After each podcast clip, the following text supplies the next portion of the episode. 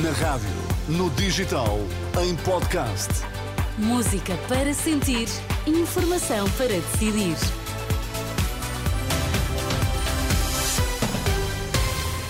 Três minutos depois do meio-dia, as notícias. Agora com Carla Fino. Olá, Carla, o que é que temos?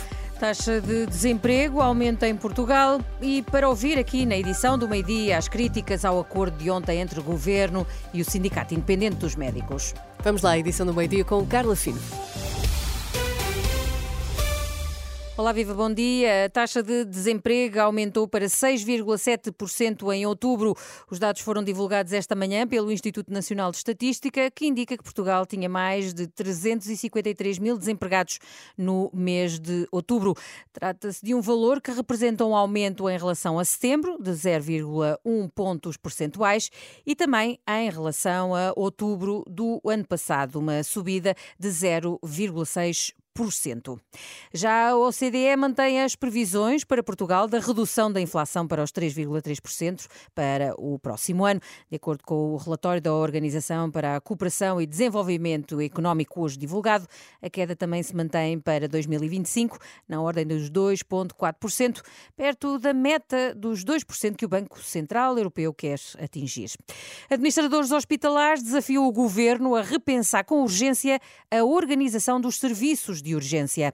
No dia seguinte ao acordo entre o Ministério da Saúde e o Sindicato Independente dos Médicos para um aumento intercalado de 15%, Xavier Barreto admite que a melhoria salarial é positiva. No entanto, o presidente da Associação de Administradores Hospitalares diz que a recusa dos médicos em trabalhar além das 150 horas extra por ano deve levar o Ministério da Saúde a tirar ilações.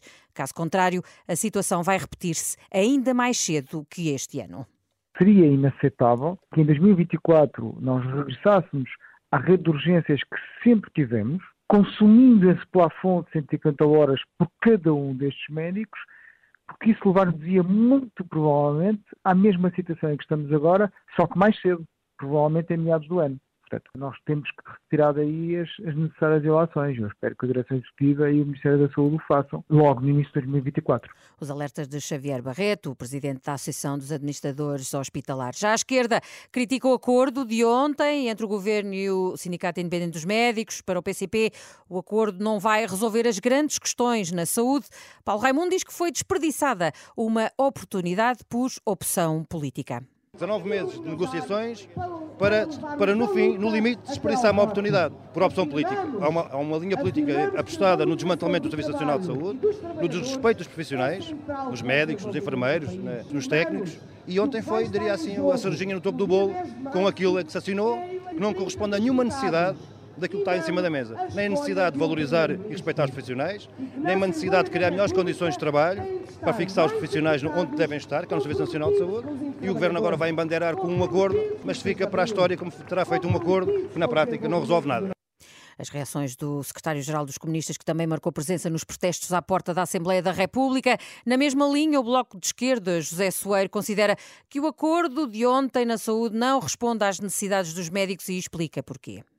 Este acordo não responde à necessidade que existe de reconstruir as carreiras dos, dos, médicos e de criar condições que permitam que, por exemplo, concursos como houve há poucos dias, eh, que ficaram vazios, concursos para eh, medicina geral e familiar, concursos para a especialidade dos médicos, e ficam vazios porque não compensa aos médicos ficarem na carreira. Isso é insustentável. O deputado do Bloco de Esquerda, José Soeiro, que também esteve à porta do Parlamento, os protestos que começaram agora a desmobilizar, numa altura em que decorre no Parlamento a sessão de encerramento do Orçamento do Estado.